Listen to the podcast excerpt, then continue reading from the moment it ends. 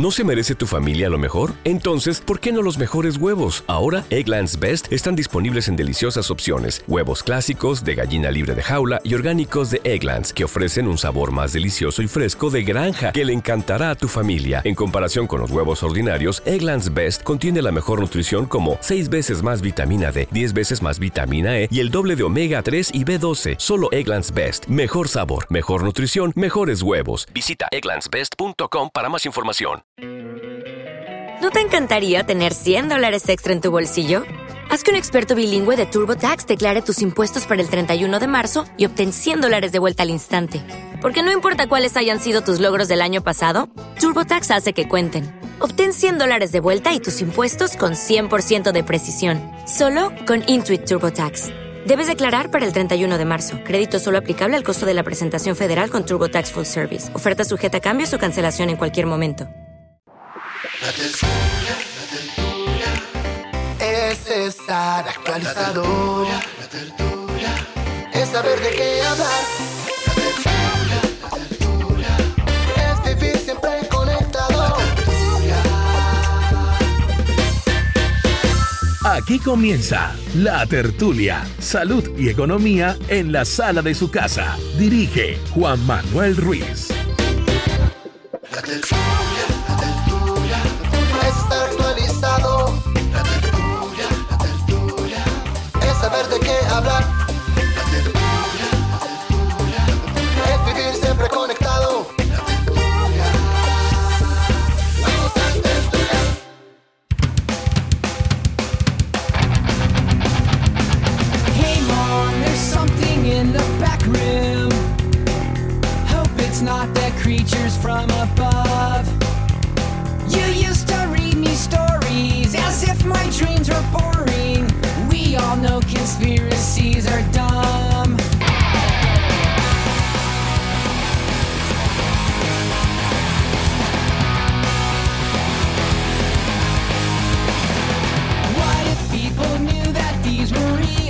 Un fraternal saludo para los oyentes de la tertulia. Es viernes, viernes 5 de febrero. Un placer saludarlos desde la capital colombiana. Gracias por eh, dejarnos entrar a la sala de su casa. Aquí estamos cumpliendo la cita, como todos los días, de lunes a viernes, entre las 10 y las 12. Muy bien, la mañana en frases del personero de Buenaventura, Edwin Patiño. La oferta delincuencial en Buenaventura es mucho más alta que la oferta de oportunidades laborales para los jóvenes del puerto. Otra frase. Las bandas delincuenciales llegan a los barrios, ofrecen 600 mil pesos de una pistola e incluso fusiles. Ya se han decomisado 27 fusiles y ametralladoras. De Brian Montaño, líder de Buenaventura. Buenaventura ha, ha mantenido uno de los índices más altos de desempleo en el país. Eso incluso nos llevó al paro de 2017 y el gobierno no logra conectarse con las necesidades de la juventud. Y de Víctor Muñoz, director del Departamento Administrativo de la Presidencia de la República.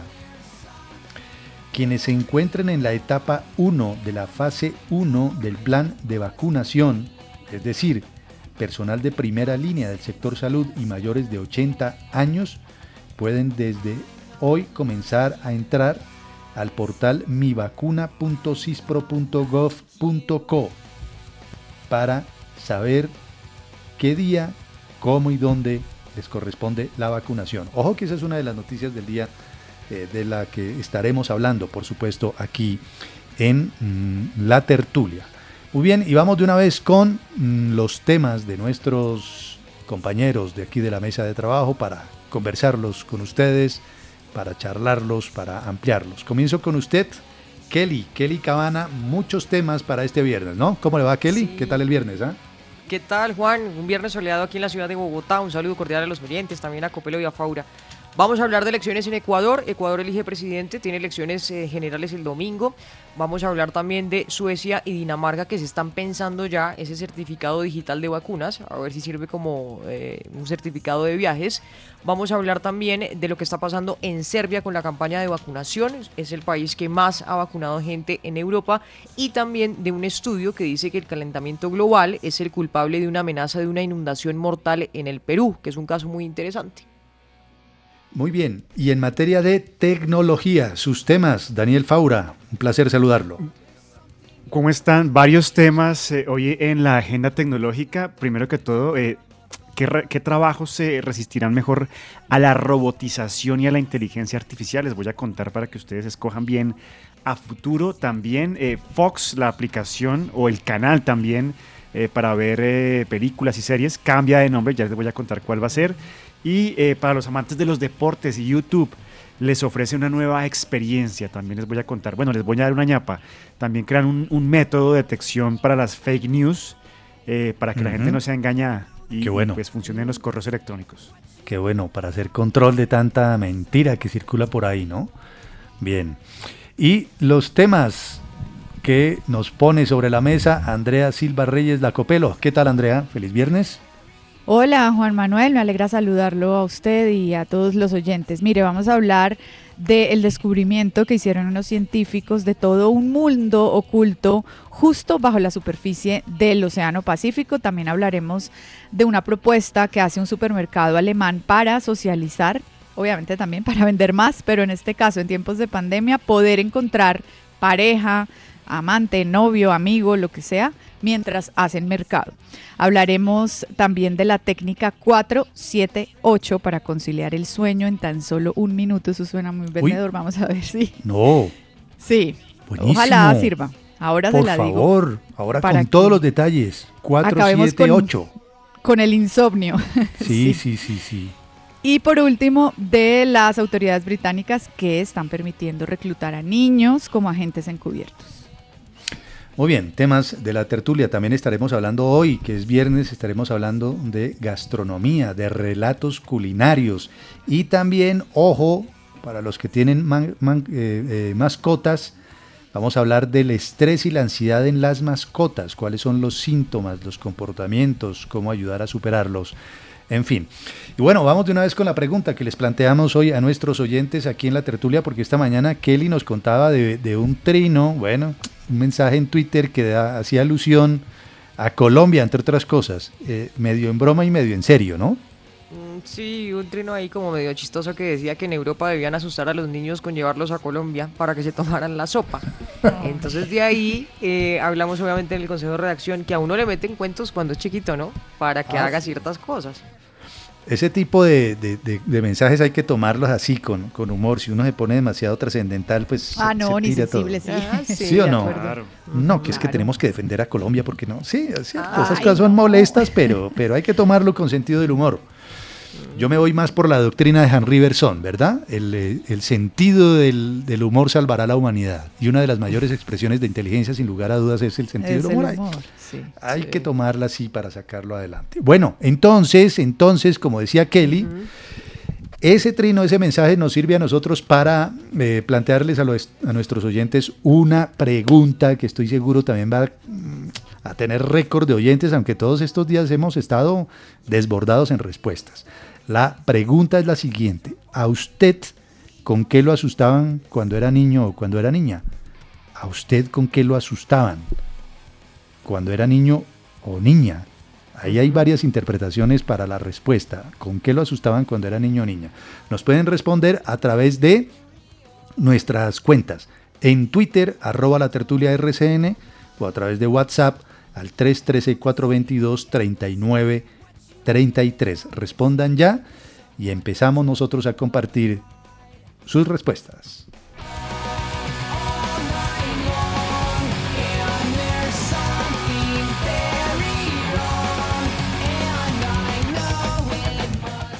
Bueno, confieso que esta música sí me tiene un poco despistado, pero yo creo que es más del estilo de Kelly, ¿cierto? Ese es, ese es lo suyo, Kelly. Lo suyo es este tipo de ritmos, ¿o no?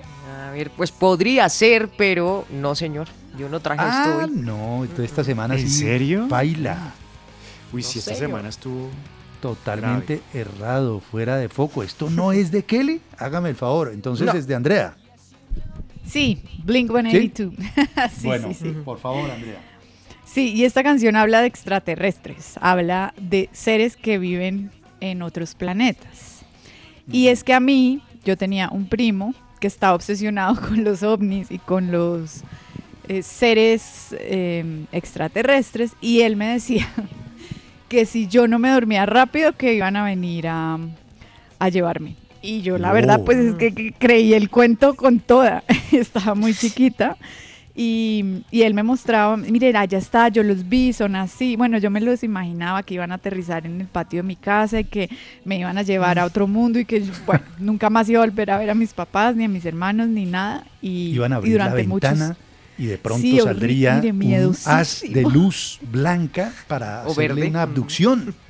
Exacto, muy miedoso, muy miedoso. Y, y no crea que todavía, a veces pienso en esa sensación o en ese recuerdo y me genera un poco de intranquilidad. O sea, la idea de que llegue un ovni y, y que se baje alguien de ahí, ¿no? Como una civilización alienígena, más y que la inteligente. raten. Y que, sí, sí, sí, sí. Entonces durante mucho tiempo me, asu- me asustaron, bueno, sobre todo mi primo en particular, con, con los ovnis y los Bueno. extraterrestres. Ahí está, buena, buena historia de Andrea. ¿A usted con qué lo asustaban cuando era niño o niña? Respondan a través de Twitter, arroba la tertulia RCN o a través de WhatsApp al 313-422-3933. Un poco más de música, es viernes, estamos comenzando la tertulia.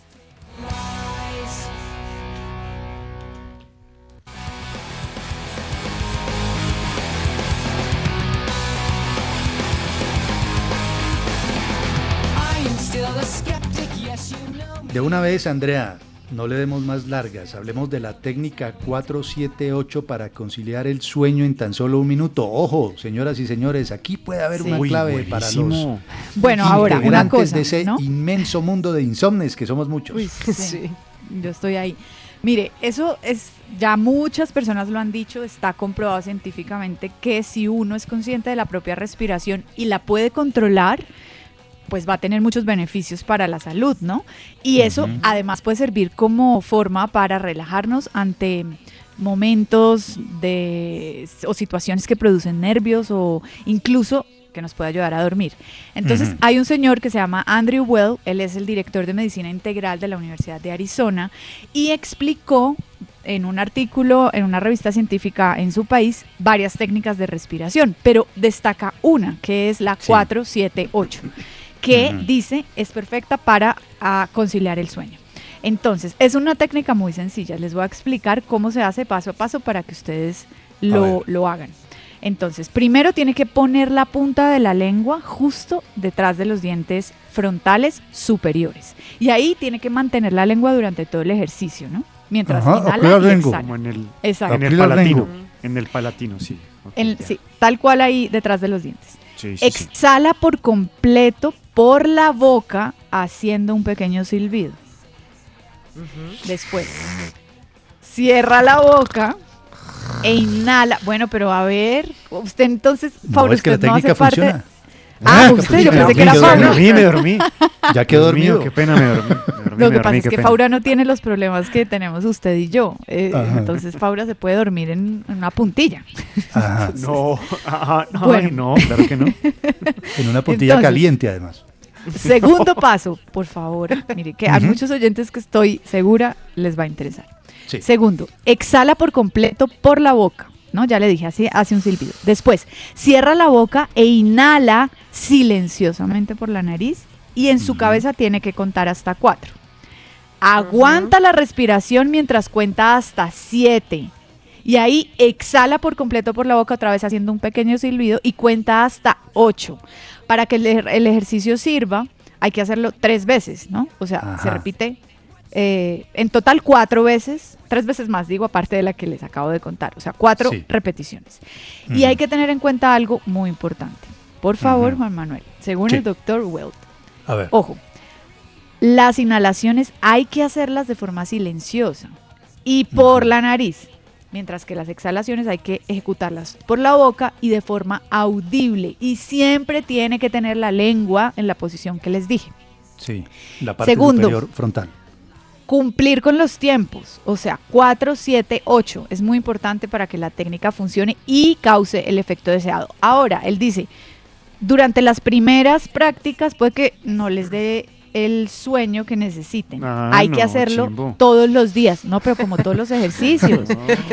Si us- porque es que si usted mientras le coge el tiro, Yo aquí ya, yo aquí ya les Mientras había le- dado la calle.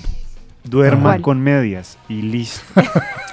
Pero si, a- ay, pero mire, Juan Manuel estudios. Ruiz dice mire. que ha dormido con medias toda su vida. Y dígame, Juan Manuel, ¿usted duerme bien? No. Y mire, Andrea, quiero Ah, decir eh, algo en respaldo Siguiente a su- pregunta, señor juez. No. Eh, quiero decir algo en respaldo a lo que usted está contando, Andrea. Y voy a mencionar el nombre de la persona. No es nada grave, no, no es nada Oh, grave. oh. Pero, pero ojalá me estuviera oyendo el gran compañero que fue de nosotros en RCN Radio, no sé de él hace mucho tiempo, Fabio Castaño Molina, director de noticias de RCN Radio en Pereira, muchos años. No sé en qué anda Fabio. Y Andrea, le juro que lo que usted ha descrito, 4, 7, 8, inhalación, exhalación, lo practicaba él. Sí. E incluso una, una amiga común que se llama Ángela Villegas, doy también su nombre, en su momento en Pereira, hace mucho tiempo, 10, 15 años tal vez, 10, 12 años tal vez, no sé, me dijo un día, venga, usted quisiera conocer una técnica de Fabio Castaño para dormir. Y en No. efecto, lo vi, lo vi. En minuto y medio quedó ¿Se dormido. Quedó profundo. De- Oh. bueno, Faura, usted. Sí. Ahí verán. Voy a- es más, voy a hacer una cosa, voy a localizar a Fabio un día de estos y que nos hable aquí en la tertulia. No sé si sigue Sí. en Pereira, dónde andará, si alguien en Pereira está oyendo, que saludes, como se dice, como se dice en el pueblo. Que saludos, que si nos cuenta cómo era que se dormía en un minuto. Y tiene que ver mucho con esto, Andrea, yo sí creo, ¿sabe? No, pues a mí me cuesta mucho, por eso empecé diciendo que eh, poder controlar la respiración es eh, una ventaja, ¿no? Es casi que una cualidad. A mí me cuesta mucho ser consciente de la respiración y saber, y no la sé controlar, pero yo estoy segura, y como lo dice el doctor Andrew Well, médico de la Universidad de Arizona, si uno logra eso puede tener muchos beneficios para eh, la salud. En este caso, Dice él, está comprobado que si se practica esto que les acabo de decir todos los días y se consigue realizar de forma efectiva, puede conciliar el sueño durante las noches de insomnio en menos de dos minutos. Ahora, eh, Daniel, escribe aquí Fernando, un antiguo colega, que si puede, por favor, eh, lo de antiguo es eh, por la edad. Eh, Daniel, que si puede especi- especificar que si hay que dormir con medias veladas o, qué, o cómo es la Uy, técnica. bueno, eso sí está Oh. raro. Bueno, medias de seda.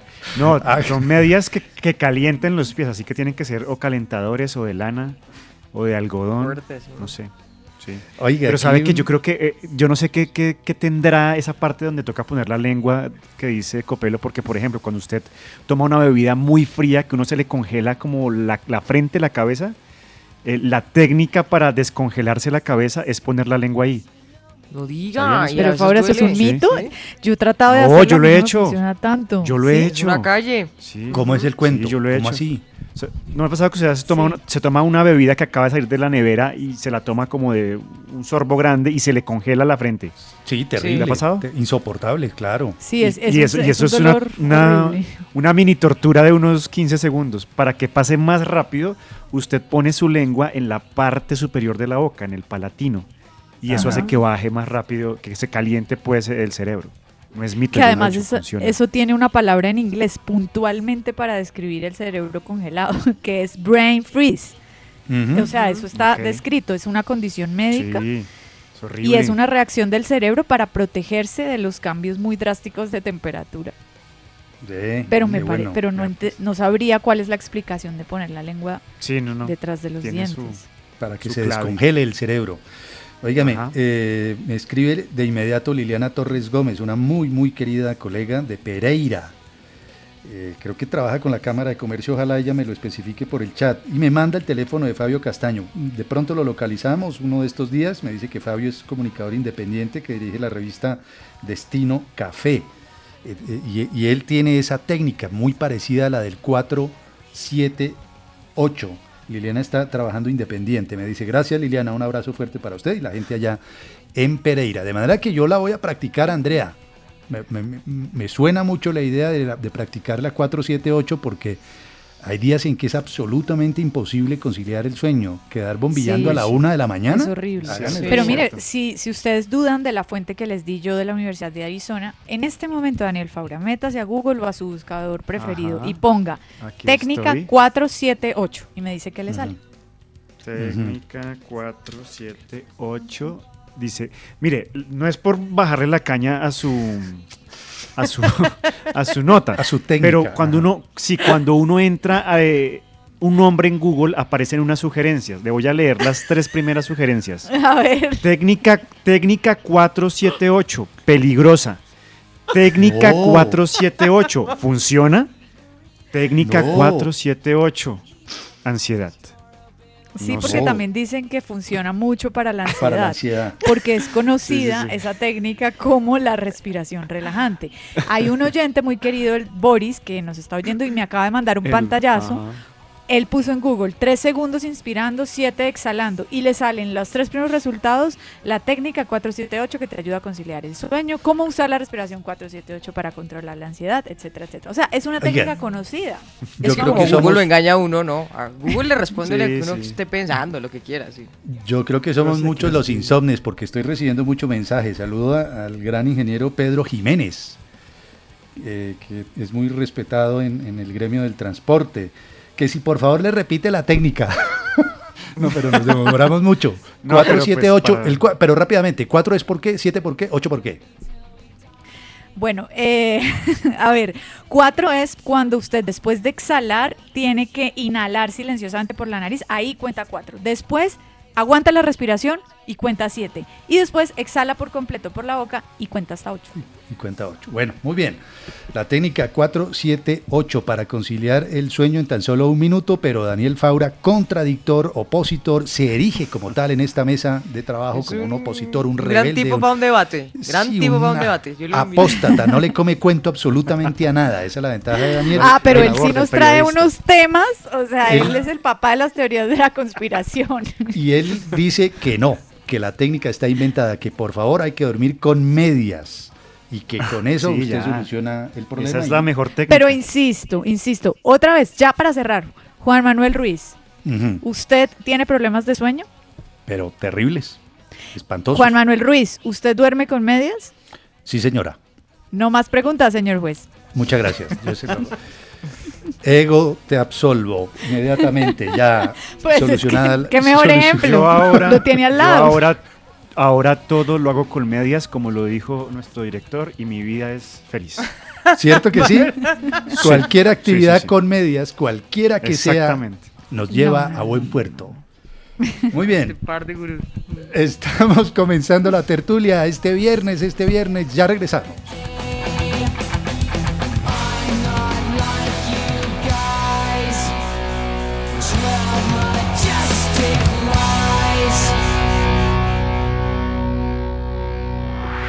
La tertulia, salud y economía en la sala de su casa. La tertulia. Continuamos en la tertulia.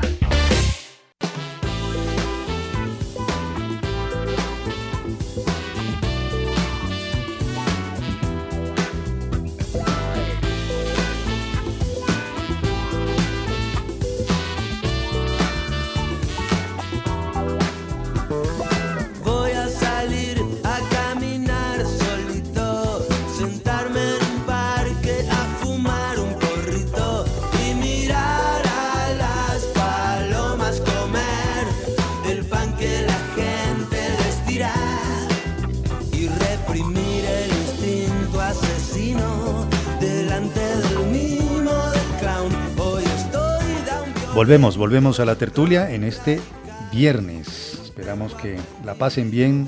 Queremos acompañarlos, hacerles más llevaderas estas horas, en muchos casos de confinamiento en muchas zonas del territorio colombiano como consecuencia de la pandemia. Recuerden la pregunta que les eh, hemos formulado a nuestros oyentes hoy. ¿A usted con qué lo asustaban cuando era niño o niña? ¿A usted con qué lo asustaban? ¿Qué responden inicialmente en Twitter, Kelly? ¿Qué dicen nuestros oyentes? Bueno, nos escribe Lili, buenos días con el loco de la esquina y que si no comía las piernas no se me veían lindas de joven. También nos escribe Paulo Mendoza, una de las muchas cosas que admiro de mis papás es que nunca me infundieron media de dos por hacer o no hacer cosas cuando era niño. También eh, nos escribe Dube Ruiz, yo me asusté mucho con el video de Obedece a la Morsa. Y también Carlos Ruiz escribe mis primeros 10 años de vida, los viví en el llano y pues las brujas, la patasola, la llorona y el silbón hicieron parte de mi niñez y con eso me obligaban a hacer cosas. Muy bien, y a través de WhatsApp también respuestas de nuestros oyentes.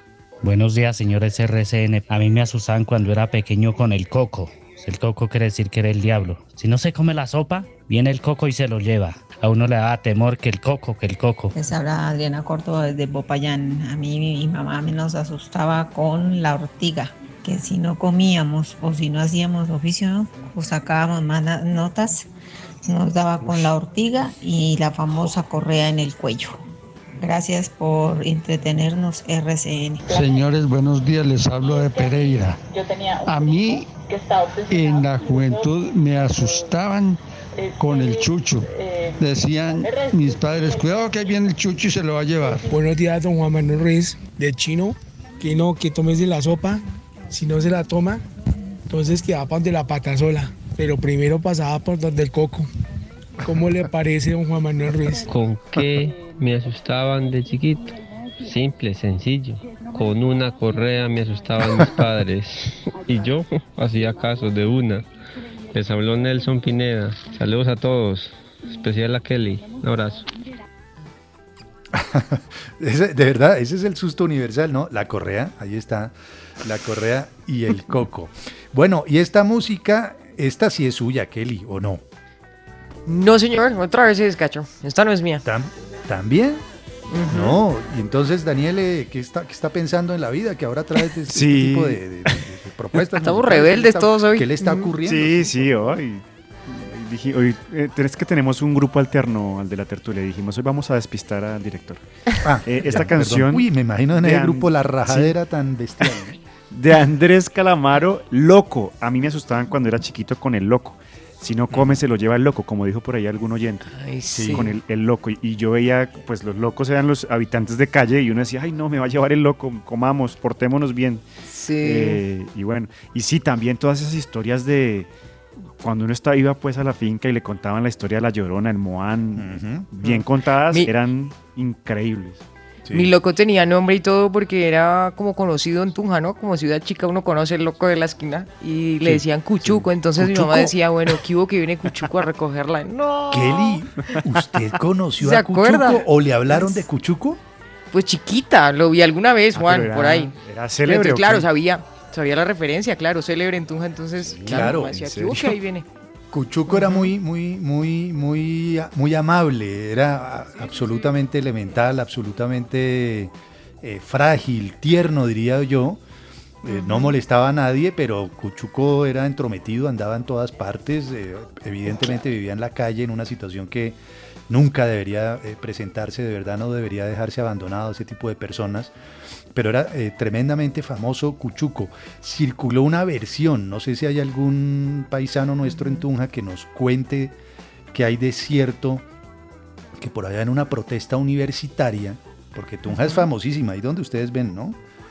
Allá en Tunja, cuando hay protestas, eh, son tremendas, tremendas, y esto hace 40 años, 50 años, que por allá en una protesta como que resultó gravemente herido Cuchuco. Oh, Sí, circuló esa versión. No sé si es una fake o si eh, hay algo de cierto. Ojalá alguien nos cuente qué hay de Cuchuco allá en, en Tunja. Muy bien, entonces esa es la música que trae eh, Daniel para eh, eh, proponernos a propósito de la pregunta que hemos formulado hoy. Y cuéntenos, Daniel, cuéntenos de entrada qué trabajos van a resistir mejor a la robotización y a la inteligencia artificial, que fue uno de los temas que usted nos anunció al comienzo. Bueno, se habla de varios trabajos, obviamente los que tienen que ver con agricultura, con ganadería, con, eh, que tienen sensores y automatismos. Ustedes han entrado de pronto, bueno, en temporada navideña esto es muy usual, que uno llega a un centro comercial y entra a un almacén de ropa y la gente toda como que le habla robotizada. Eh, ¿Qué se le ofrece? ¿Qué va a llevar? ¿En qué le ayudo? Ajá. Todos, pero se le lanzan como 20 por tienda. Bueno, este tipo de cosas que ya suenan tan robotizadas, se dice que incluso van a tener las tiendas robots asistentes. Porque realmente es una, una- una función que, que está casi que automatizada. El robot obviamente va a tener más información de la tienda, le va a poder sugerir más cosas a usted, dependiendo de lo que usted esté buscando, ropa de verano, ropa informal, formal, en fin. Le va a poder hacer sugerencias basado en inteligencia artificial, en machine learning, en cosas, en tendencias. Entonces creo que va a ser un poco más eh, preparado para atender al público según estos estudios. Aparte de todo, también, a los periodistas no nos va a ir muy bien, hay experimentos ¿Ah? eh, que se han hecho como en The Guardian, eh, donde se le envía a una inteligencia artificial un tema y esta inteligencia artificial pues desarrolla los textos. Lo elabora. Sin, er- sin errores, con buena puntuación, bien redactado. Entonces creo que también hay que exigirse ahí, exigirle pues a los, a los redactores porque esto va a ser una competencia de frente y frontal. Todo lo repetitivo y lo mecánico seguramente va a desaparecer, pero se dice que también hay varios trabajos que seguramente van a surgir para, para los humanos. Trabajos que impliquen resolver problemas, tomar decisiones, analizar situaciones, extraer conclusiones, empatizar con otros humanos, tener pensamiento crítico. Los trabajos que estén relacionados con esto, que por ejemplo están diciendo que sería muy bueno que la gente comenzara a estudiar literatura, filosofía, porque seguramente las máquinas no van a poder no van a poder, claro. Aunque usted nos contó aquí hace un tiempo que un robot había escrito un libro, ¿no? Con base en una cantidad de Sí. elementos y de insumos que, que- que le dieron. Claro. Pero no Sí, creo claro. que reemplace obviamente el talento, la creatividad para, para poder elaborar, imaginar, imaginar una historia y escribirla. De pronto lo que le den, los datos, con los datos Sí. que le den, puede elaborar la historia, pero no imaginarla. Bueno, trabajos que van a resistir mejor a la robotización. Hablemos, Kelly, de Ecuador, que elige presidente el domingo y parece que un heredero de Rafael Correa, por lo menos de su pensamiento político, puede llegar nuevamente al poder, ¿no? Bueno, está en una pelea en serio en Ecuador política porque el domingo, como usted dice, eligen presidente. Hay como tres candidatos que tienen grandes posibilidades porque en realidad se presentaron muchos, se presentaron 16, pero estos tres como que dicen las encuestas eh, de los medios eh, la última semana pues podrían pasar a segunda vuelta. No hay como que ninguno que gane en primera, todos tienen que pasar a balotaje, pero eh, pues hay tres que son los favoritos. La izquierda obviamente parte como favorita y en la derecha aparece Guillermo Lazo, que ya se ha presentado a otras elecciones. Entonces les doy como los aspirantes que podrían ser presidentes desde el domingo o si se van a una segunda vuelta. Está Andrés Arauz, que es eh, recomendado del expresidente Rafael Correa. Es un tipo muy joven, tiene 35 años. Eh, fue de hecho uno de los asesores de uno de los ministerios de Correa en su momento. Y Correa iba a ser eh, como su fórmula vicepresidencial, pero al expresidente lo eh, están investigando por unos líos que tiene de contratos en el momento de su presidencia, entonces está impedido pues para participar. Ese es Andrés Arauz, que es el primero eh, de izquierda, patrocinado por Correa. El otro es eh, Yacu Pérez, que también es de izquierda y ha resultado como muy interesante porque encarna como al movimiento indígena, indígena en Ecuador. Y de hecho el tipo fue uno de los que lideró las manifestaciones en el momento en que subieron los subsidios, que quitaron los subsidios petroleros, ¿se acuerdan? Y, y esas manifestaciones fueron grandísimas, pues es Yacu Pérez. Y el otro, pues es el de derecha, que es Guillermo Lazo, que ya es conocidísimo porque se ha presentado en 2013, 2017 y 2021. Es de derecha, es ex banquero. Exacto, es un tipo que promete cambiar eh, supuestamente eso del socialismo de Venezuela y de Correa, promete no irse por ese lado. Y los otros dos pues prometen un poquito de lo mismo que tenía Correa y Venezuela. Elecciones entonces el domingo para elegir presidente en Ecuador. Y ustedes pendientes aquí en RCN que les vamos a entregar todos los detalles.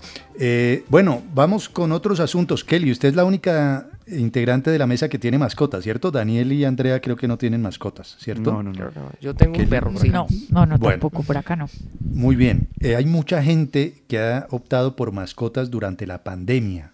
Y esa es una realidad, especialmente gatos. Un día esto nos vamos a detener en el asunto. Mucha gente con gatos, sobre todo porque pueden sobrevivir más tranquilamente, más independientemente de, eh, en medio de, de- de determinadas situaciones de dependencia. Hablemos del manejo del estrés y la ansiedad en las mascotas y cómo detectar esos comportamientos, cuáles son sus síntomas, cómo ayudarlos a que superen esa situación. Nos acompaña el doctor David Quintana, que es coordinador de asuntos médicos veterinarios de Gil Colombia y médico veterinario de la Universidad de La Salle. Doctor Quintana, bienvenido a la tertulia. Juan Manuel, buenos días, muchísimas gracias por la invitación, un gusto escucharlos. Bueno, mucha gente que tiene mascota, que ha vivido incluso con la mascota en eh, confinamiento, le comenta a uno, le habla a uno de que nota a veces a su mascota también estresada, como inquieta, como ansiosa. y a veces se asustan y se preocupan porque no saben qué hacer. ¿Cómo, cómo se maneja esa situación y qué ha sabido usted sobre ese fenómeno si evidentemente está afectando también el confinamiento y la pandemia a, a- a nuestros gaticos, nuestros perritos, a nuestras mascotas? Pues mira, sí, efectivamente, en todas las restricciones, en el confinamiento, se evidenció eh, bastante el tema de estrés en las mascotas. Los cambios en el estilo de vida fueron impactantes para todos, no solo para nosotros, sino para ellos también. Por ejemplo, en el tema de gatos, ellos son los dueños de la casa, hay que tenerlo claro. Ellos nos dan a nosotros un espacio para vivir. Y cuando estábamos antes de todo este confinamiento, pues nosotros estábamos trabajando, ellos se la pasaban en la casa, descansando, solos, pero cuando entramos todos a la casa, pues es un cambio de estilo de vida muy fuerte para ellos. Ruidos, olores, movimientos, estrés de la familia. Y los gatos pues empiezan a, a- a presentar como tal también estrés. En el caso de los perros, sobre todo en los perritos que tenían guardería, que iban a colegios, que había un poco más de actividad física, pues los cambios en cuanto a las restricciones también fueron importantes para ellos, en donde hay menos movimiento, ya no están saliendo, ya no hay tanto contacto con otros animales, con otros perros, falta de actividad física, eso también los empieza a generar un tema de estrés. Aparte los olores de comida, porque pues empezamos a cocinar eh, de Sí. una forma más constante, los olores pues les empiezan a generar gastritis, hay estrés, hay humedad, todas estas condiciones que se empezaron a presentar aumentó el estrés en las mascotas y efectivamente se evidenció mucho en las clínicas veterinarias. Bueno, doctor, eh, obviamente uno sí lo nota si tiene una mascota y cómo sería la fórmula para bajarle un poquito el estrés al perro y otra cosa, eh, para manejar un poco el apego, porque como estamos algunos en trabajo en casa, el perro que ya estaba acostumbrado a una rutina de salir se acostumbró a que uno está todo el tiempo en la casa. Y ahora es muy difícil, por ejemplo, ir a botar la basura porque vuelve y es un escándalo tal. ¿Cómo manejar ese desapego otra vez con el perro, ¿no? Que se acostumbre. Toda, toda la razón. Cuando empezamos a salir también va a ser un tema de estrés, efectivamente. Lo primero, para, antes de manejar o antes de decir qué debemos manejar, es identificar cuando la mascota está en estrés. En el caso de gatos, eh, empiezan a tener actividades o sueños, eh, están manejando el sueño de una forma diferente. Ya no están durmiendo tanto en la noche, eh, están mucho más activos, rayan más los muebles. En el caso de los perros, empiezan a orinar eh, o a marcar eh, partes de la casa, empiezan a ladrar efectivamente, como lo estabas comentando, empiezan a ladrar mucho más, eh, empiezan a mostrar problemas de piel, empiezan a tener algunos vómitos o algunas diarreas. Eso es importante y ahí nos tenemos que ir directamente al médico veterinario. Ahora, ¿cómo podemos manejar y disminuir o evitar el estrés? Primero, situaciones de ambiente. Cada especie va a tener situaciones diferentes. En el caso de felinos, tener rascaderos, tener juguetes, que haya movimiento, que hayan actividad, mantener sus zonas de caja de arena retiradas, que ellos estén solos, correcto, una buena alimentación siempre va a ser importante y también temas de música. En YouTube podemos encontrar música para relajar gatos. La música para ellos es muy importante, pero una música relajante. También podemos manejar productos de tipo natural que no los va a sedar, que no los va a dopar, pero sí los va a mantener tranquilos. En esas situaciones cuando vamos a salir nuevamente a trabajar, podemos manejar esos medicamentos. Hay situaciones también de aromatoterapia, en donde hay unos, unos aromas o hay unos productos con unos aromas especiales para mantener tranquilos y relajadas a la mascota. En el caso de caninos, pues el tema de la actividad física va a ser una situación muy importante para desestresarlos, para que suelten toda su energía. Entonces, en el momento de las salidas, si podemos, si hay un espacio prudente, lógicamente, no haya multitud, mantener distanciamiento, todas las recomendaciones, pero que haya un lugar para que él pueda correr, pueda jugar, pueda sacar toda esta energía. La buena alimentación importante y el manejo también de productos naturales que podemos encontrar en el mercado nos pueden ayudar a mantener el estrés, tanto en este momento como en la salida cuando vayamos a retornar a nuestras labores diarias en la calle. Ahora, ese, ese problema de la falta de, de socialización con otras mascotas, ¿qué tanto puede puede afectarlos, porque evidentemente hay muchos, en, especialmente en, en- en los perros que van a guarderías y que eso los ayuda también a manejar un poco la conducta, hay allí una realidad, esa socialización con otras mascotas les da un patrón de comportamiento muy interesante. ¿Eso cómo se puede resolver ante esa ausencia de posibilidad de hacerlo? Bueno, eh, efectivamente y sobre todo en los perritos cachorros y jóvenes el tema de socialización es importante para disminuir comportamientos de agresividad en el tema en situaciones de futuro. En el momento de las salidas que está la posibilidad y tenemos la está permitido de salir para sus necesidades, eh, pues si pueden ellos tener contacto con otros perros, jugar un poco y todo el tema, pues bienvenido sea. Lógicamente, tratar, y tratar no, mantener el distanciamiento eh, por parte de los propietarios. Y al ingreso de la casa, limpiar muy bien a la mascota, las paticas, el hocico, con eh, productos eh, que no alteren o no dañen la piel. Y la socialización en lo que se pueda en la salida efectivamente es importante. Claro. Pues muchas gracias, doctor David Quintana, por, por estos eh, parámetros, por estas explicaciones que nos da usted a propósito de cómo está la situación con las mascotas, sus eh, situaciones, sus dificultades de estrés y de ansiedad, síntomas y comportamientos y sobre todo cómo ayudarlos. Gracias, gracias por su tiempo, bienvenido a la tertulia. A ustedes muchas gracias por la invitación y un excelente día. Él es médico veterinario de la Universidad de La Salle. ¿Usted ha notado alguno de esos signos en su mascota, Kelly? Sí, todo, ¿sabe? Ladra mucho, ladra mucho como por ahí. Antes no ladraba, por ejemplo, ahí en el apartamento y escucha cualquier cosa cerquita y ladra mucho, se estresa. Y también lo de la falta de juego, entonces se ha vuelto como busca pleito y ella no era así. Entonces sale y ve otros perros, entonces le falta lo del juego, la cosa, y es a buscar un poquito de Ah, pelea. claro. Entonces sí, buenas recomendaciones. Chévere, lo de la Chévere. terapia funciona mucho. Claro, claro. Y los gaticos también a veces se muestran más estresados, más angustiados. ¿Cómo se llaman horas- esos? Eso que le compran a los gatos como rascadores, que dicen que son buenísimos para que los gatos no, no acaben con los muebles. Y más Sí. si usted no tiene.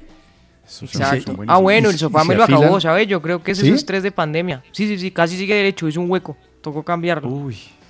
Y, los sí. gaticos les compran esos rascadores y ahí se afilan las uñas o se las o por lo Mm, menos las ajustan y, y se desestresan con eso porque hay unos que el encierro hace que destruyan todo lo que No, encuentran en- claro. en, en- Hay que a su paso. ecosistema. También su propia infraestructura, sí. Claro. Exacto. Muy bien, hablemos de tecnología, más tecnología aquí en la tertulia. Hiperdata, tu vida conectada.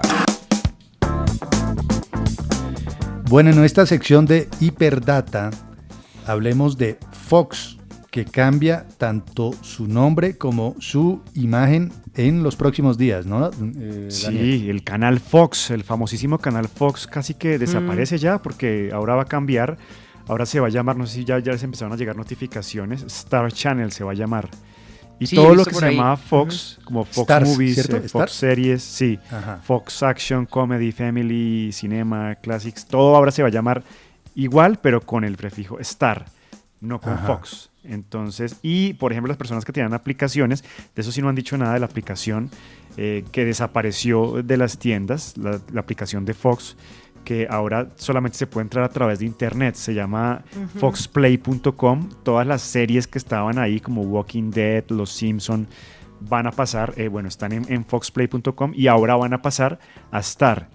Eh. Es un cambio, obviamente ustedes saben que ahora este- todo lo de Fox está bajo la sombrilla de Disney. Se pensaba que iba a pasar todo el contenido a Disney, pero como son muy son contenidos adultos muchos, pues seguramente no han querido unirlos a esta plataforma por ahora o lo van a hacer más despacio y cambian cambian de razón social, por así decirlo, los de Fox. Va a costar un tiempito acostumbrarse, ¿no? Esos cambios, a- además una marca poderosísima, entre otras cosas. Sí, claro, muy fuerte. Claro, claro. No dicen nada de los de deportes, pero el resto sí cambia todo. Fox y ESPN no estaban como en la misma casa, ¿ya? Unidos en el mismo, arropados bajo el mismo techo, o estoy confundido, no sé. Ahora, creo que ahora, No, antes no. ¿Sí? Sí, no sé. Creo que ahora sí, pero Ahora sí, ¿cierto? no. Antes Sí. no, pero ahora sí, es ESPN y. Fox. Bueno, ah, les recuerdo un asunto, no se les olvide, por favor, desde hoy, desde hoy, eh, queda habilitada la plataforma mivacuna.cispro.gov.co. Ojo con este dato porque hay mucha gente que está confundida creyendo que la plataforma del gobierno es mivacuna.com y esa no existe. Incluso entré esta mañana a Sí. mivacuna.com y apareció dominio, se vende este dominio, se vende este nombre, no sé Ah, qué. ¿en serio? No, es mivacuna.cispro.gov.co. Y en esto vamos a tener que hacer pedagogía todos los días, muchachos, muchachas. Sí. Porque Claro. eh, se habilita desde hoy esa página.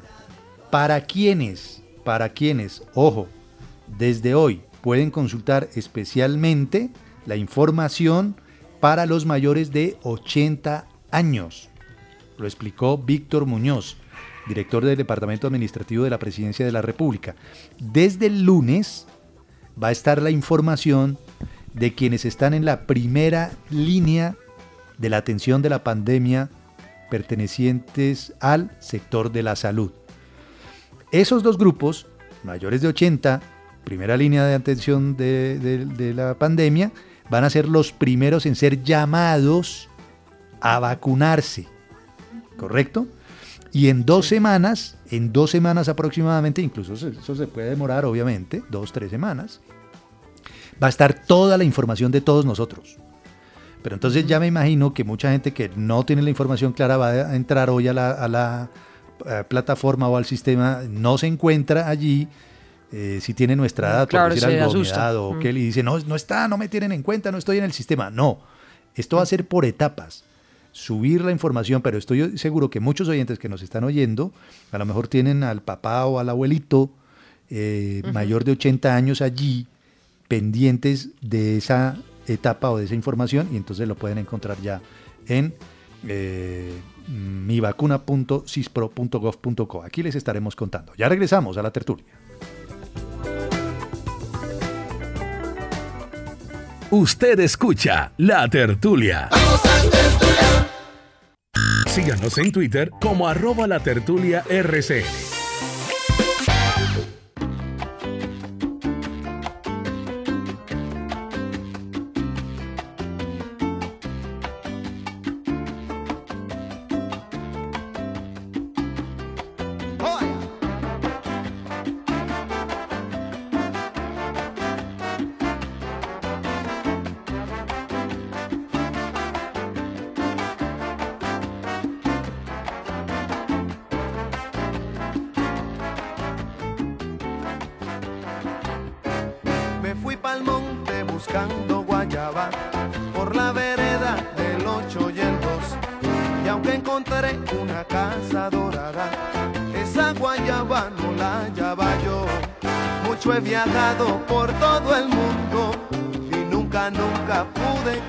Aquí estamos después de las noticias de regreso a la tertulia de RCN este viernes. Recuerden, recuerden que les hemos formulado una pregunta a nuestros oyentes. ¿A usted con qué lo asustaban cuando era niño o niña?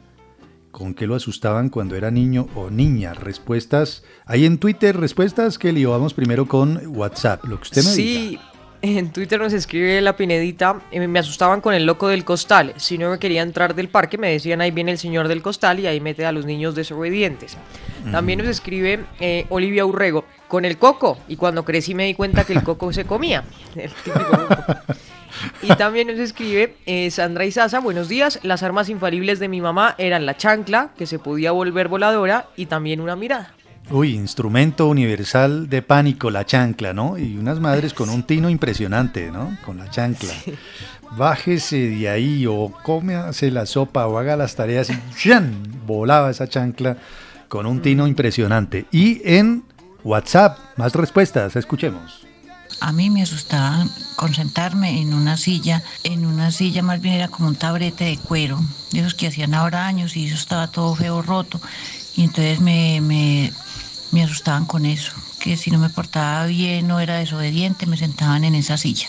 A mí, como me asustaban cuando estaba pequeño, con el cojito. No crea que todavía. Supuestamente era un animalito que andaba, un animalito, no, un ser que andaba por las quebradas, que lloraba mucho y que tenía una pata en el hombro y los ojos rojos. Buenos días, señores La Tertulia. Soy Janet de Bogotá. Eh, tendría yo unos cinco años cuando dieron la novela de Oscar Wilde, eh, El retrato de Dorian El Gray. retrato. doña- Y el cuadro hablaba. Entonces mis tías, para reprenderme cuando hacía cosas que no les gustaban, o mi mamá, me asustaban con el retrato de Dorian Gray. Un buen día para todos. A mí nunca me asustaron, todo lo contrario. Si yo mostraba temor por algo, mi papá o mi mamá me llevaban hasta el sitio o hasta la cosa que me daba de susto y me mostraban que no había por qué tener miedo. Cuando estaba niña, mi abuela me asustaba con el burro sin cabeza que salía de una piedra grande. O sea, yo me iba por donde la abuela y si no me iba rápido para la casa, me, iban a- me asustaba el burro sin cabeza. Gracias, Dios los bendiga. Muy buenos días. Referente a la pregunta que ustedes hacen,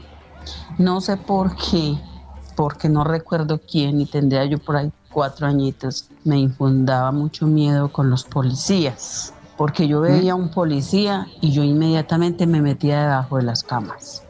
Entonces les tenía como que el pánico. Un feliz día y un abrazo. A mí me asustaban que se me iba a aparecer la llorona y todo eso, y cuando veían que no me hacía caso ya, muy sencillo, se me aparecía la llorona de la chancla, porque si no ahí sí tenía que correr para donde fuera. Claro. Saludos, saludos a Kelly. Qué belleza. Bueno, muchas gracias. Gracias por sus respuestas. Se le mandaron saludos, Kelly. Saludos al oyente. Y eh, su música, Kelly, cuéntenos. Esta música y su historia. Díscolos, no, porque usted pensó que yo traía esto, no, de pronto Copelo. Buscando Guayaba Sí. de Rubén Blades, sí, y Willy Mm. Eh, no, bueno, cuando uno es chiquito es que le meten cuento, ¿no? Y yo tengo problemas, todavía los tengo para no pasarme las semillas de las frutas.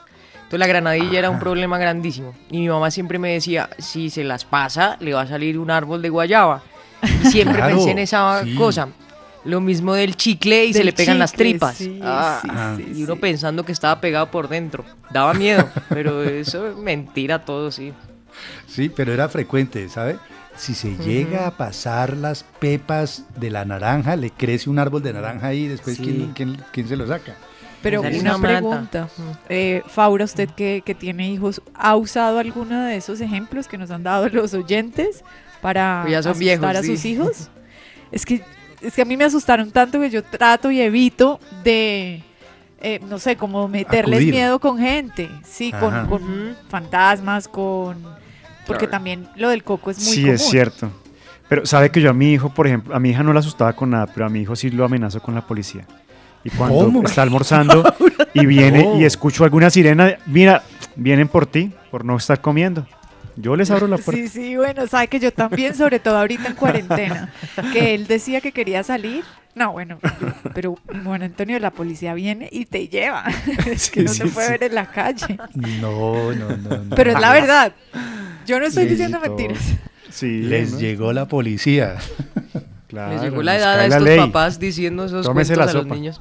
Oiga, sí, quien los ve, ¿no? Tan ultramodernos, tan chic. No, tan pero es que... Y metiendo pero es que hay- cuentos Pero a ver, una cosa. Hay, estra- en el- hay estrategias que no fallan. Sí, pero la policía inventado. yo también. la policía es... Sí, es un gran ejemplo, Daniel. Yo me uno. Si, si no se toma la sopa, si no, hace, si no hace la tarea, se lo lleva la policía. Bueno. Ajá. Y hay un par de oyentes que también mencionaron esa, esa, esa opción. Sí, sí, sí. Muy bien, gracias. Son muchísimos, de verdad, no nos alcanzaría el tiempo. Son muchísimos los que nos han respondido eh, como todos estos días y gracias de verdad por, por compartir eh, eh, esas anécdotas que son además divertidas. Andrea, entonces, Andrea nos cuenta que un supermercado alemán está desarrollando una propuesta para hacer levante ahí en el supermercado. O sea, compra Sí. uno eh, 100 de cilantro y de paso levanta novia o novio, Pues dependiendo. es la idea. Es la idea. La cadena de supermercados EDECA, así se llama, lanzó esta iniciativa hace unas semanas para que los solteros, ojo Faura, es solteros, vayan a hacer mercado los viernes entre las 6 de la tarde y las 8 de la noche. Entonces va a ser como una noche de solteros.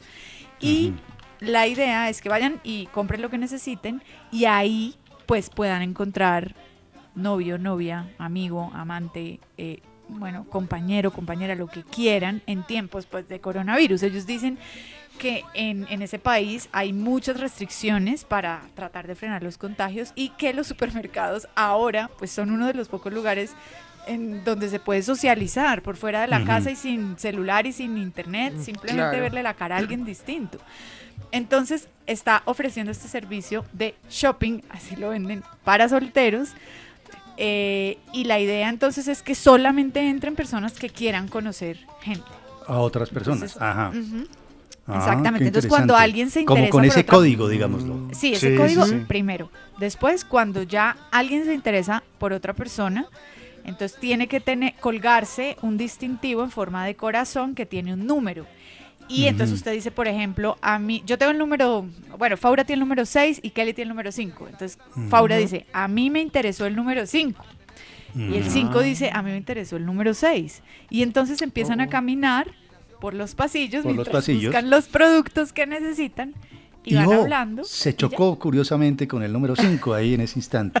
Sí, es como Buscando un Tinder de la vida real. Pero es una gran idea, ¿no? Me parece muy buena idea.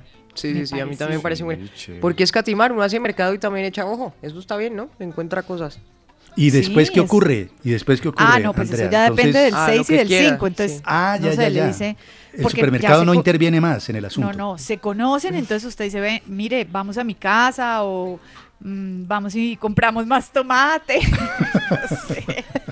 bueno, ahí sí ya eh, la creatividad del. Pero los- compramos un piense pepino. que ¿Qué? un supermercado no es un sitio al que uno vaya a levantar. Debe ser muy difícil levantar en un supermercado, porque hay gente que encuentra el amor en, en iglesias, en Transmilenio, Dani, no sé.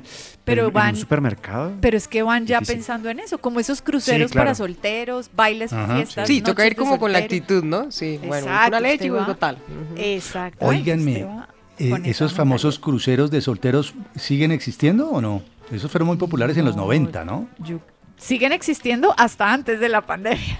Hasta antes de la pandemia, Sí, ¿no? ahorita no, pero, pero sí, eran muy famosos, todavía eran populares. El- ¿Los cruceros ya están reactivados o no? Siguen Sí. cancelados. Sí, Algunos sí ya tienen.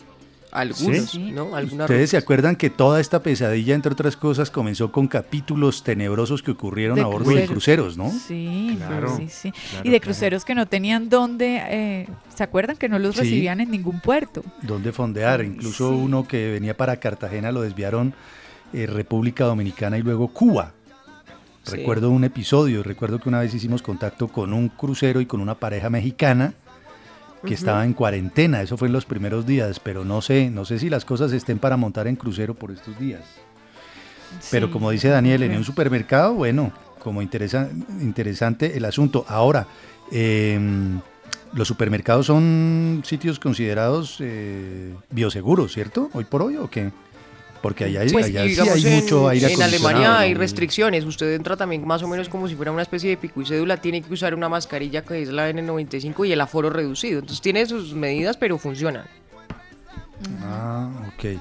Pero Muy es bien, que ¿cómo entonces... estará la situación? Pues en, en términos de socialización, que dijeron, no, pues mm, usemos lo que tenemos, los supermercados. Y Sí, vengan la- y se la farmacia. Ujú.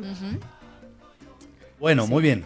Gracias, eh, Andrea, por su historia. Hablemos de gastronomía, sobre todo de gastronomía durante la cuarentena, a propósito de un libro de relatos culinarios que se llama Deliciosa Cuarentena. Y está con nosotros Sonia Serna, que es directora de la Fundación Saborearte, escritura, eh, eh, escritora de, de este libro de Deliciosa Cuarentena. Sonia, bienvenida a la tertulia, gracias. ¿Cómo va todo? Ah, gracias. Muy buenos días a ustedes por invitarme a hablar un poquito de, de- de este libro, de estos relatos. Bueno, Que más que gastronómicos los llamaría culinarios, porque A están ver. eh, re- realmente eh, reflejada la cocina allí. eso le iba a preguntar. Cuéntenos qué son esos relatos culinarios, qué encontramos allí. Bueno, no, ya desde el día que declararon la pandemia, que declararon este tema pandemia y que nos mandaron a cuarentena, pues busqué de dónde me iba a agarrar para que mi mente estuviera libre de miedos y de, y de, y de malos augurios. Entonces dije, no, me voy a poner a cocinar. Siempre uno está buscando esos espacios para cocinar que no le quedan tiempo por las labores que uno se dedica al día a día. Y bueno, me provisioné de especias y en lugar de papel higiénico. y me puse a cocinar, abrí una cuenta de, de- de Instagram que incluso no la sabía manejar, me la enseñaron a, a hacer ese día y empecé cada día a publicar lo que cocinaba. Ajá. ¿Aló? Sí, sí, sí, la estamos a oyendo. publicar lo que cocinaba, las, las añoranzas que me llegaban del plato. Bueno, empecé a botar corriente con eso y en ningún momento yo pensé hacer un libro. Yo pensé fue botarle corriente a lo que hacía, compartirlo. Y, y bueno, ese era, me llevaba gran parte del día y yo por la tarde ya estaba rendida de haber cocinado todo el día y escribiendo el relato. Ya cuando en la mitad del relato yo empecé a ver que había muchos seguidores y, y personas pues con criterio que empezaron a decir haz un libro, haz un libro. Y entonces yo digo que fueron unos relatos que se convirtieron en una deliciosa cuarentena. Chévere. Sonia, ¿y tiene alguna receta como ahí predilecta que usted recomiende que haya sacado en el libro, que ya le ha salido mejor, digamos, en la pandemia, que no la hubiera hecho antes, digamos? Eh, pues es que tomé también mucho de la tradición, eh, porque no solamente teníamos tradición culinaria de nosotros los colombianos, sino que también me fui por tradiciones culinarias foráneas. Entonces, por ejemplo, hace mucho rato yo quería preparar el borscht, ¿sí? Claro, de- la sopa una rusa. sopa rusa, ucraniana. Quería investigar sobre la, la, la ensalada de papa rusa que tanto nos gusta, que lo que preparamos no tiene nada que ver realmente como lo preparan en Rusia. Entonces tenía un buen libro de, de ruso, de cocina rusa, y por ejemplo esas fueron dos recetas que, que elaboré que me gustaron muchísimo. Eh, y pues en la cocina de nosotros, que nos atañe a nosotros, pues platicos que tenían mucho que ver con las añoranzas de la casa, de la madre, como la sopita de arroz. Eh, la- lo del Pacífico, pues que es la cocina que nos Riquísimo. está ahora en este momentico mo- motivando a todos los cocineros, que es una maravilla y ha sido El pusandao. realmente. Eh, entonces también me hice un, un, un encocado delicioso. Y, y bueno, eso fue llevando a otra cosa, se dieron calentados, se dieron reciclajes, se dieron eh, mm, eh, diálogos con la nevera, donde la nevera decía qué es lo que va a hacer, porque eso es lo que hay. Entonces quise pues compartir toda esa botada de corriente y, y el libro más que un recetario, que no lo quise enfocar en un recetario, aunque tiene casi 100 recetas, Ajá. es más que todo una invitación y una y un compartir y un y una incitación a, a cocinar que para cocinar no se necesita sino tener las ganas de cocinar y es una herramienta maravillosa para dar amor a la gente que uno quiere a la gente que uno que lo rodea y que en torno a la mesa pues todo es cordialidad y todo es delicia y todo es placer Claro. Ahora, eh, Sonia, hace unos 3, 4 meses, Sonia Serna, que es la autora de Deliciosa Cuarentena, tal vez 3, 4, 5 meses hablamos aquí de esa sopa rusa, de la borscht, Ajá, eh, la disputa eh, entre Ucrania y Rusia. ¿Cómo se Ajá. prepara? Porque recuerdo que Andrea me preguntó la fórmula, yo la había probado, pero obviamente no la, no la, no, no- no la sé hacer. ¿Cómo se hace la sopa? Porque Pues tiene mira, remolacha receta además. Básicamente es un- un- una, una sustancia pues de una proteína con, con unos vegetales donde ellos dicen que se pone la, la, la remolacha se cocina aparte y luego se juntan. Y, y yo qué hice, yo re- le- leí la receta, pero yo también tenía una inspiración por un por una sopa de remolacha con sana con arracacha que me había eh, degustado en un restaurante vegetariano pues que, que me gusta mucho aquí en Cali que se llama Frutos del Sol. Y, y yo vi esa sopa y eso me pareció esa sopa color rubí esa esa textura como de terciopelo. Y dije esta qué es esta belleza yo pregunté y esto qué es no que es una crema de arracacha con remolacha entonces, cuando yo me voy a esa receta, yo digo, pero si es que nosotros también podemos hacer un borscht y, y, y en lugar de ponerle las papas, pues le puse la racacha, igualmente las, la- las verduras y, y de verdad que ese es un potaje espectacular. Mire, espectacular. Eh, Sonia, para los que no estamos familiarizados con la, co- con la cocina ni con cocinar, una de las dificultades que existen es los términos. Hay muchas palabras que uno desconoce, que no tiene ni idea Ujú. qué significan.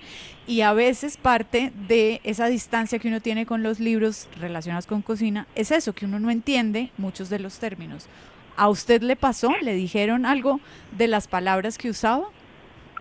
Bueno, lo que pasa es que cuando, eh, cuando yo paro, yo paro de, de- de- de compartir relatos el- en el día 63, que es exactamente el día que yo salgo a la calle por primera vez. ¿sí? Que ya Después de dejan 63 días. El pico y cédula, ¿sí? De Ujú. 63 días. 62 días porque yo vi una ñapa que era porque en esos días era el cumpleaños de mi nieto y yo quería hacerle un homenaje a él. Entonces, eh, ¿qué puse? Entonces dije, bueno, voy a hacer una, una, una, una retrospectiva, voy a mirar cosas por todo lo que escribí, qué es lo que hay, porque como les digo, yo no tenía el enfoque en un libro. Sí, entonces ya yo empiezo, tenía un poquito de susto conmigo mismo de que yo hubiera sido, de pronto era como también un examen así a mí misma de, de, de mi coherencia con, con, lo- con mi creencia con respecto a la cocina tradicional. Yo soy gestora del Ujú. patrimonio cultural enfocado en la cocina tradicional, entonces de pronto yo dije, "Ay, pero yo puse de, de, de China, de, de Japón, de, de Rusia, y, pero cuando fui a ver todos eran platos de la tradición. ¿sí? Sí. porque siempre cuando he viajado y todo me encanta explorar un poquito, preguntar un poquito, ver esas tradiciones. Entonces por allí ya yo tenía un enfoque que me, que me, me hizo sentir muy bien a mí misma. Pues porque Ujú. te digo por aquello de la coherencia, que uno a veces dice una cosa y hace otra. Sí. Y entonces empecé a ver que yo había escrito todas las terminologías eh, que más pude en, en las, en las que se manejan universalmente, ¿sí? que el Claro. demi-glace, que el roux, que el, que el mise en place. Entonces una amiga que, que le permití leer, que me, este me dijo, pero ¿por qué usas tanto extranjerismo? Y yo dije, porque es que la cocina es universal y qué rico, así como yo aprendí esos términos, yo quiero que los demás también lo quiero compartir. Entonces hice un Claro. glosario. Entonces el libro tiene un Ah, glosario ok. de Ah, todos los extranjerismos que utilicé en el libro. Y también, además, me parece que nosotros estamos haciendo una labor her- hermosa, eh, eh, como identificándonos con la cocina propia, cada vez estamos dando cuenta que tenemos un tesoro allí que lo hemos dejado de espaldas por estar felices con la lasaña y con la pizza y con lo foráneo. Entonces, eh, eh, quise también de- profundizar un poquito en la cultura culinaria. Sí, Claro. porque la cultura culinaria es clave, es clave porque, eh, pues, los cocineros de ahora yo les digo mucho, sí, muy chévere innovar y todo, pero qué rico profundizar en la tradición, En la porque ahí está todo, ahí está, ahí está el alimento que te nutre para tú hacer con la cocina lo que quieres, ¿sí? Y el que está a la que mano, además, mí, el que está con nosotros. si yo no, si yo no eh, profundizo y si no leo un poco sobre el borscht, yo no puedo crearme una, una crema que se asimila, a- asimila al borscht con unos ingredientes que son de nosotros, ¿sí? Claro, claro, Entonces claro. es importantísimo conocer la cultura culinaria de otras latitudes porque y la propia, porque eso nos permite realmente, ahí sí podemos hablar de fusiones, ahí sí podemos hablar de innovación, porque tenemos un punto de partida que es válido y que es pues que tiene fundamento, ¿sí? Claro. Entonces Pues- eh, me, me puse en la búsqueda de, de, de personajes de la historia de la cocina, sí, a través de los tiempos, de la cocina francesa. Entonces saqué a través de citas culinarias, ¿sí? Sí. Entonces esas citas, por mi experiencia propia, me pareció magnífico porque uno coge, por ejemplo, una cita de, de, de cualquiera de estos cocineros eh, importantes que ha habido en la historia y tú te vas a ese cocinero y resulta que allí vas a encontrar un poco de información sobre la historia de la cocina. ¿Sí? Claro, por claro. ese personaje, por lo que él- el aporte que le hizo a la cocina, porque todo. Incluso eh, fui censurada por una amiga que dijo, ¿por qué pusiste a Ferran Adrià en el tema de la tradición? Pues cómo no lo voy a poner si él también tiene eh, un puesto Su- muy importante en la historia. Y su de la propia cocina. historia. Claro, claro, claro. Sí, en la propia Pues- historia de la cocina. Entonces, eh, eso también sirvió mucho para dar un poquito de profundidad sobre la historia pues de, de la cocina. Claro. Sonia, gracias. Gracias por estos minutos con la tertulia y suerte con el, con el libro, que tenga éxito y que podamos disfrutar de esa deliciosa cuarentena. ¿ah? Gracias por sus experiencias bueno, y que le llegue a todo compartidas. el mundo con mu- que llegue con mucho amor y con mucha sabrosura, porque así fue hecho. sí, sí, sí, pinta muy bien, sabe muy bien. Y muchísimas, muchísimas gracias. Ella es Sonia Serna, gracias a usted, autora de Deliciosa Cuarentena, un libro, como dice ella, de relatos culinarios que surgió en medio precisamente de la cuarentena y de la pandemia. Ya volvemos a la tertulia.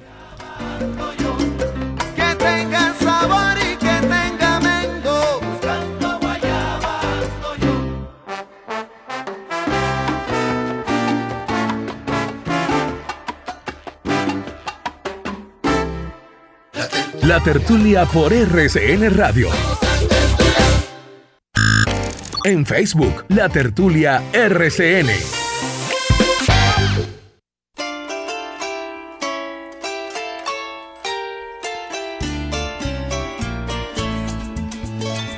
Y fue una noche sin luna, inviernos del mes de mayo. Corría una brisa de espanto de esas que hielan al llano. Se escuchaba en los murmullos quejidos y un llanto largo venía trayendo en las manos el ánima de un condenado. Era el tenebroso rayo su compañero y aliado. Hasta los toros pitaban de temor y acobardados. El atajo se perdía en el monte Aquí estamos de regreso a la tertulia de RCN de este viernes. La pregunta para nuestros oyentes. Hoy, ¿a usted con qué lo asustaban cuando era niño o cuando era niña? ¿Qué dicen en Twitter, Kelly? Bueno, nos escribe Mari Zamora, eh, mi mamá siempre nos asustó a mis hermanos y a mí con las benditas almas del purgatorio. Y también nos escribe Juan Martínez, algo medio traumático, me asustaban con meterme en el carro de la basura, alguna vez hasta Uy. me arrimaron al carro. Ay, no. Uy. Esa sí está brava, ¿no? Sí, sí. Uy, Miedosa. mire usted, Si no hace la tarea, si no se toma la sopa, lo echo en, la- en el carro de la basura y, y imagínese el, el momento ese en que la cuchilla gigantesca empieza a triturar Ay, Juan Manuel. a tragárselos. Bueno, ya saben, ¿no? Ya saben, el carro de la basura. Y a través de WhatsApp, esto responden también nuestros oyentes.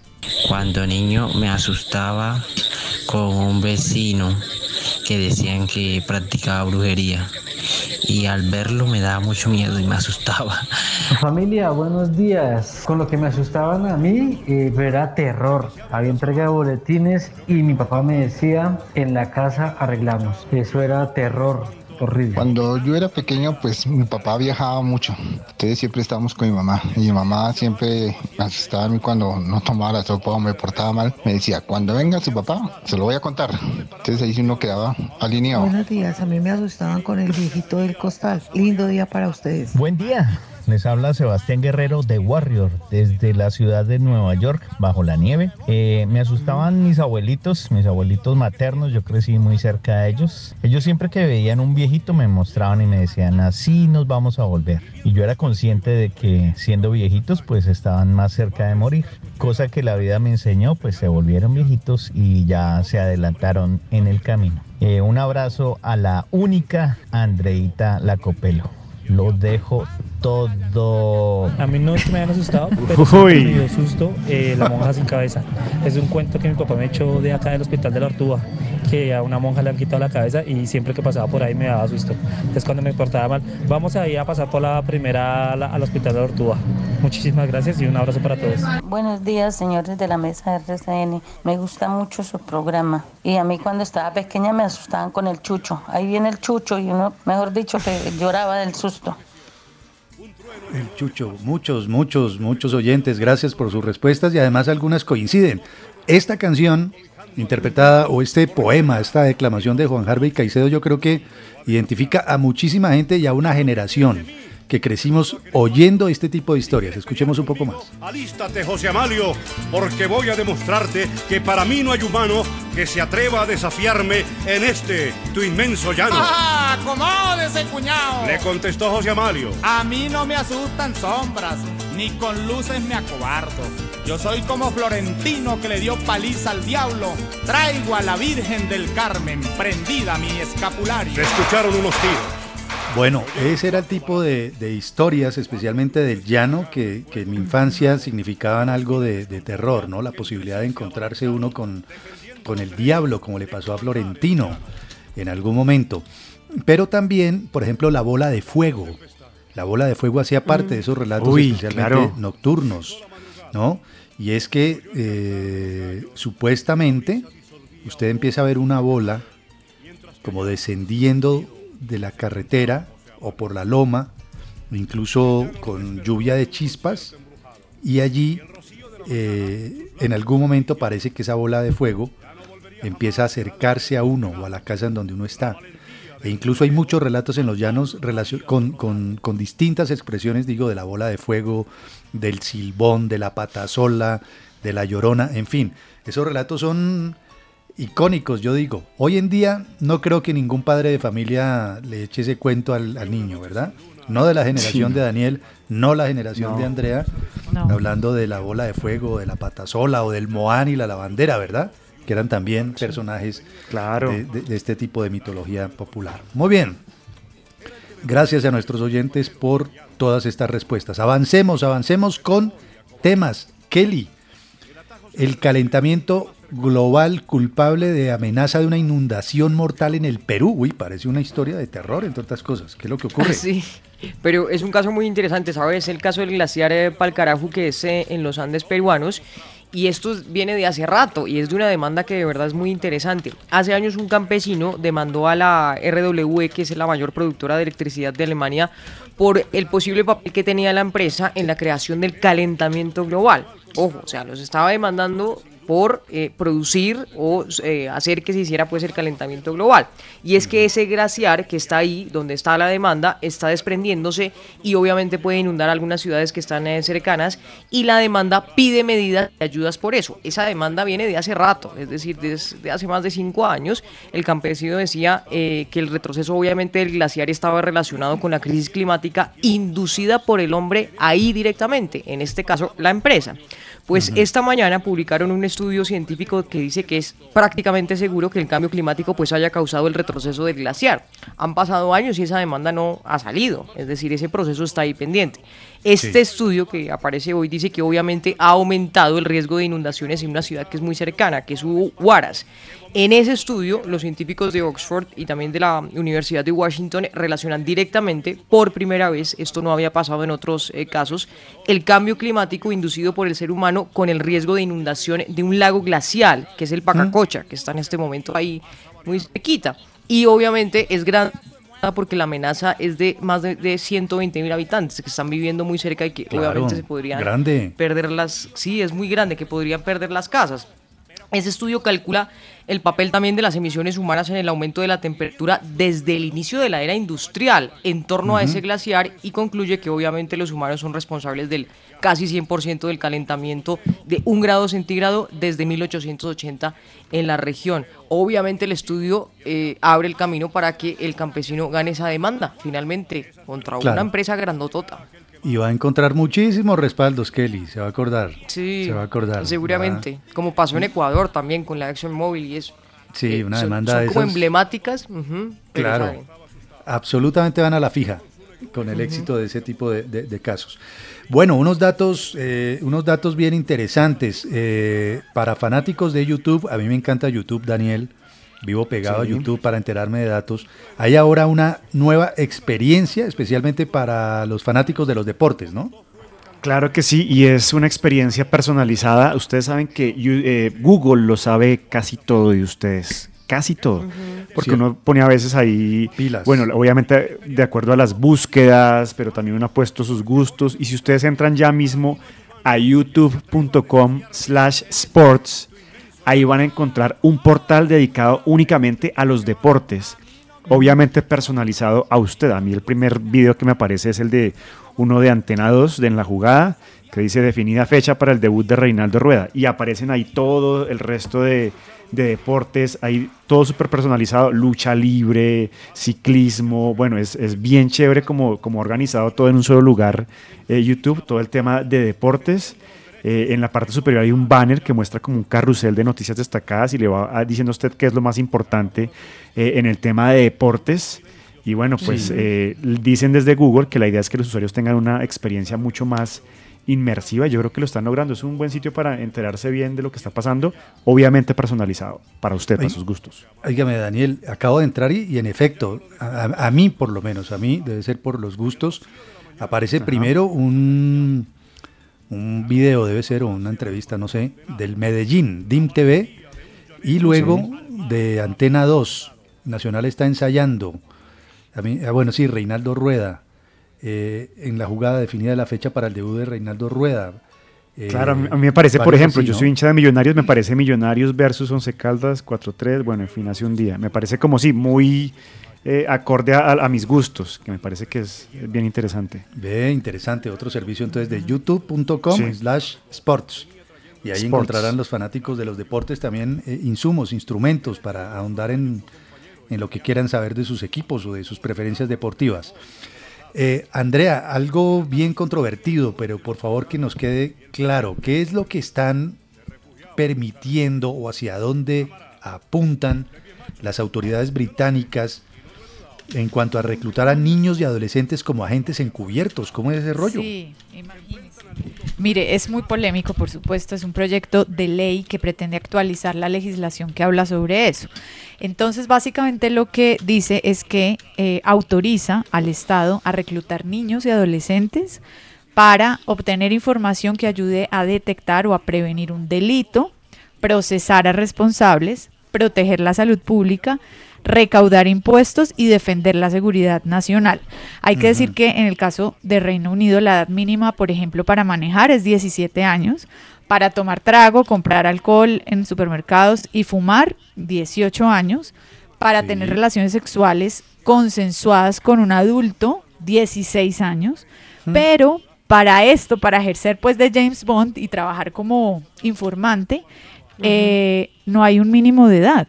Todo vale, Uy. cualquier edad vale. Eso me parece Tremendo, ¿no? muy duro, tremendo. Ah. De hecho, hay varias organizaciones que están diciendo que esto eh, pues va en contra de los derechos humanos. De, de hecho, dicen estadísticas oficiales que la mayoría de veces los papás de estos niños ni siquiera saben el trabajo en el que están sus hijos. Y de hecho hay una activista social que se llama Mia Albright que dice que esto es una explotación en toda regla, que de hecho conoció el caso de una mujer, de una mm, joven de 17 años, a quien la policía le pedía que, segui- que siguiera manteniendo relaciones sexuales con un hombre que la explotaba a fin de eh, poder exponer y conocer toda una trama de prostitución que había. Entonces, los niños, o sea, no hay edad para que puedan trabajar en estas agencias, le voy a decir. Agencia del Medicamento, Ministerios del Interior, Justicia, Medio Ambiente, todos los ayuntamientos, Servicio de Prisiones de Irlanda del Norte, el Ejecutivo del país de Gales, la Policía, Ejército, Cuerpos de Inteligencia, Oficina Antifraude, Hacienda, Reguladores de Bolsa, mejor dicho, en todo. Mm, en todas. Todos los agencias y cuerpos de inteligencia, ahí pueden trabajar los niños y pueden ser utilizados, ellos dicen, para defender esta ley, pues en circunstancias excepcionales. Y ¿Cuáles cuando no hay otra forma, ¿Cuáles serían esas excepciones que usted mencionó? no, cuando ellos dicen que cuando no haya otra forma de lograr los objetivos. Y obviamente dicen que siempre poniendo por encima de todos los intereses del niño y, de, y su seguridad. Claro. Pero hay ah, muchos activistas, muchas personas que trabajan en organizaciones eh, a favor de los derechos humanos están diciendo que esto es imposible y que no Qué es verdad que y que al final es una no saben ni explotación. siquiera, Sí, ¿no? que no lo saben. Mm. Y obvio les esas. pagan a los niños, ¿no? Dicen que el sueldo, más o menos, inicial, cuando está empezando a hacer el trabajo, es de 25 mil euros al año. Wow. Impresionante, como que 75 mil, no, casi 100 mil. Eh, ¿Dólares? 20 no, como 100 millones al año. Al Más o menos. Eso es, Sí. 100 millones al año. Mensualmente un muy buen salario, imagínense ustedes. Para tremenda, tremenda propuesta. Es un proyecto hasta ahora, ¿no? Sí, sí, sí, pero o sea, es un proyecto que ya existe y hay, y hay unos tribunales que están pidiendo modificarlo para que el Estado no pueda reclutar a los niños y adolescentes. Pero hay otros que están pidiendo actualizar y reafirmar esta legislación para que sí se pueda obtener información, eh, detectar, prevenir delitos, eh, procesar responsables, etcétera, a los niños, para que puedan ser utilizados como testigos. Como es más, también pueden ser utilizados como testigos en un juicio contra sus propios padres o incluso espiarlos. Uy, qué horror. Yo creo que eso se cae. Yo creo que eso no ¿Qué? prospera mucho.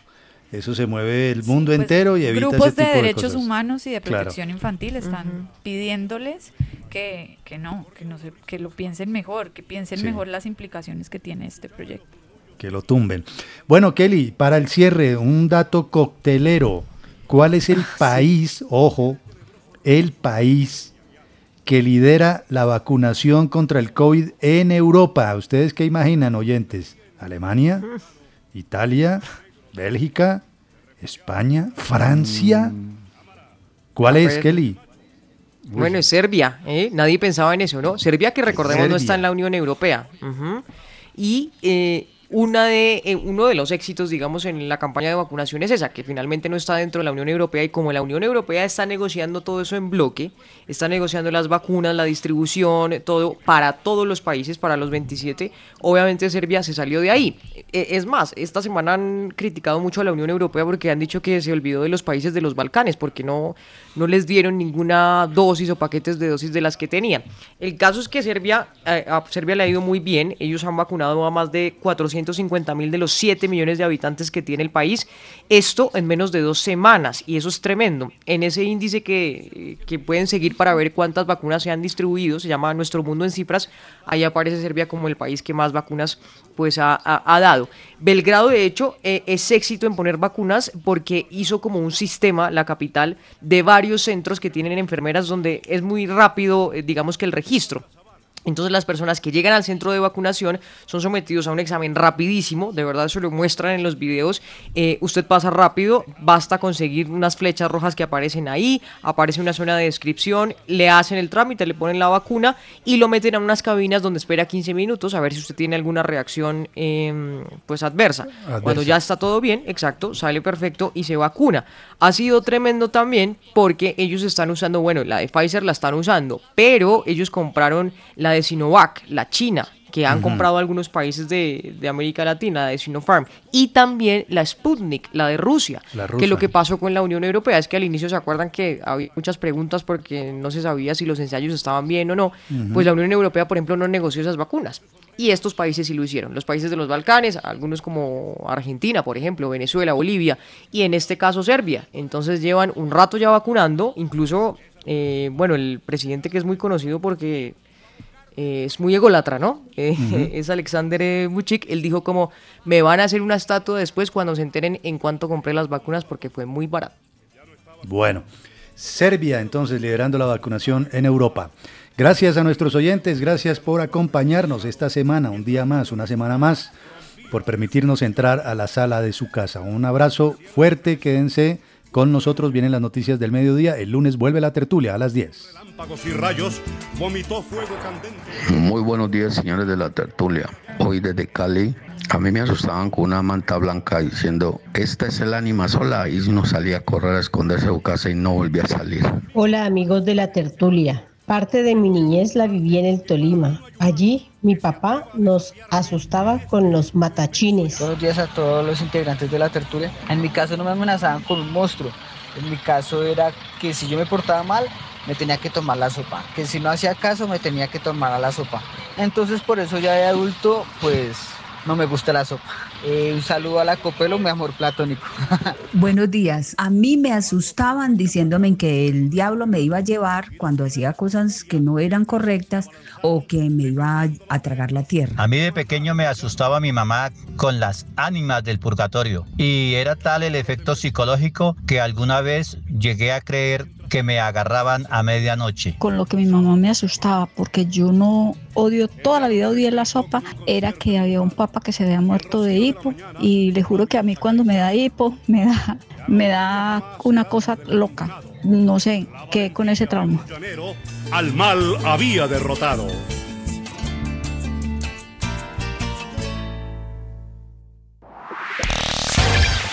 La tertulia, grábala en tu radio.